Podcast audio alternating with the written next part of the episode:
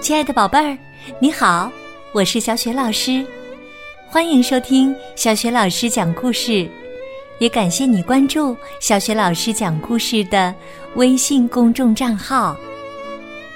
下面呢，小雪老师给你讲的绘本故事名字叫《小木马病了》，选自由著名儿童文学作家、心理咨询师宝东尼。和国画家于红艳历经五年倾心创作的大型水墨绘本《中国娃娃系列想象力篇》，是由中国大百科全书出版社和知识出版社出版的。好啦，接下来小学老师就给你讲这个故事了。小木马病了。小木马怎么了？娇娇找到它的时候，它还没有醒呢。我的小木马，你怎么了？你从不睡觉的，你病了吗？娇娇抱着小木马的头，小木马睁开了眼睛。我好像病了。浑身没有力气，小木马疲惫的抬起身子。娇娇大声的告诉他：“我要为你找医院。”翡翠城的牧场上没有医院，这里只有一个大夫。小熊墩墩出主意说：“去跳跳兔家吧。”跳跳兔的爸爸是个好大夫。大笨狗背上了小木马，娇娇和小熊墩墩在两边扶着，他们去找兔大夫。兔大夫给小木马看了病，把小木马的腿和身体的每一个钉子都拧紧了。然后给小木马抹上了一种舒服油，用纱布把小木马包了起来。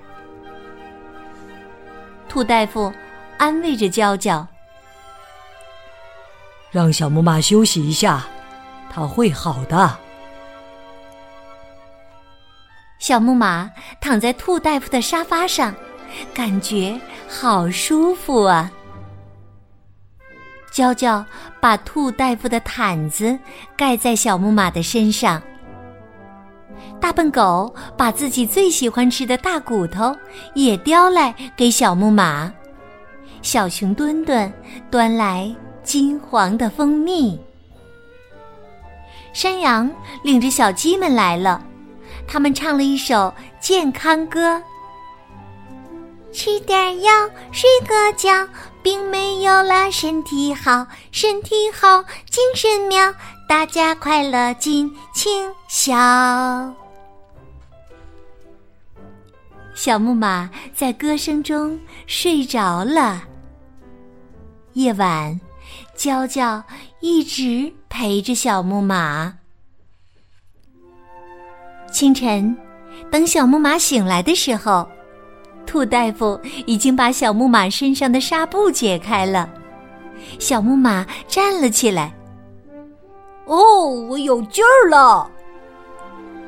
小木马浑身亮闪闪的，就跟妈妈刚带来时一模一样。咱们回家吧。娇娇拉着小木马的缰绳，小木马点点头。好吧，我们。一起回家。小木马飞了起来，它带着娇娇飞过了草地，飞过了森林，飞过了大烟囱。它们要回家了。小木马进了家，那种浑身没劲儿的感觉又出现了。连小老鼠米米来窗外看望它，它都没有精神抬头了。它低着脑袋，靠在了小床边儿。小木马，你怎么了？娇娇拉着妈妈央求着：“妈妈，小木马病了，我们带他去医院吧。”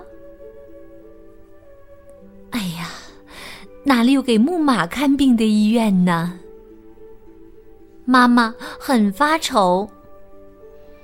爸爸一拍脑袋，想到了一个。一家人带着小木马来到了玩具修理店。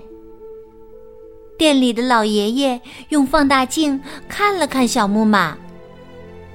哦，确实啊，小木马看来病得不轻啊。小姑娘带他去的地方太多了，它被磨损坏了，光修外面紧紧螺丝都不行了，需要住院大修喽。就这样啊。小木马住院了，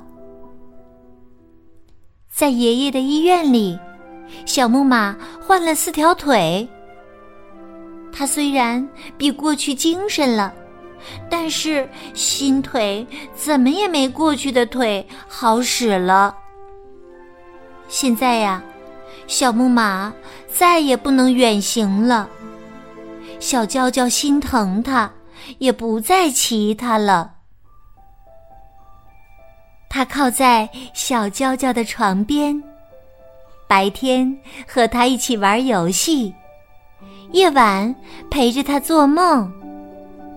在梦里，他们还会去翡翠城，还会飞翔在白云漂浮的蓝天。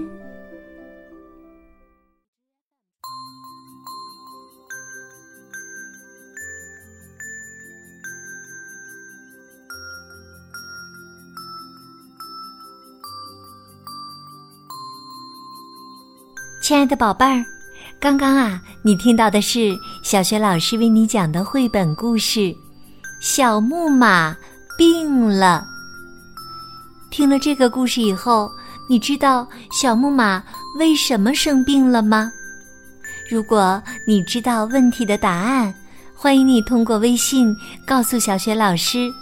小学老师的微信公众号是“小雪老师讲故事”。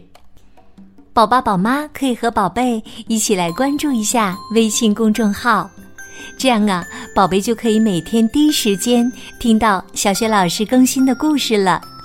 同时呢，也会更加方便的收听到小学老师之前讲过的一千多个绘本故事。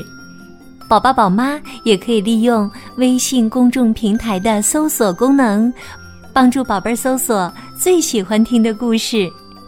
喜欢的话，别忘了随手转发给更多的微信好朋友，让更多的大小朋友受益。如果想和小雪老师成为微信好朋友，更方便沟通，或者参加小雪老师组织的绘本阅读推荐方面的活动，可以在微信平台的页面当中找一找我的个人微信号。好啦，我们微信上见。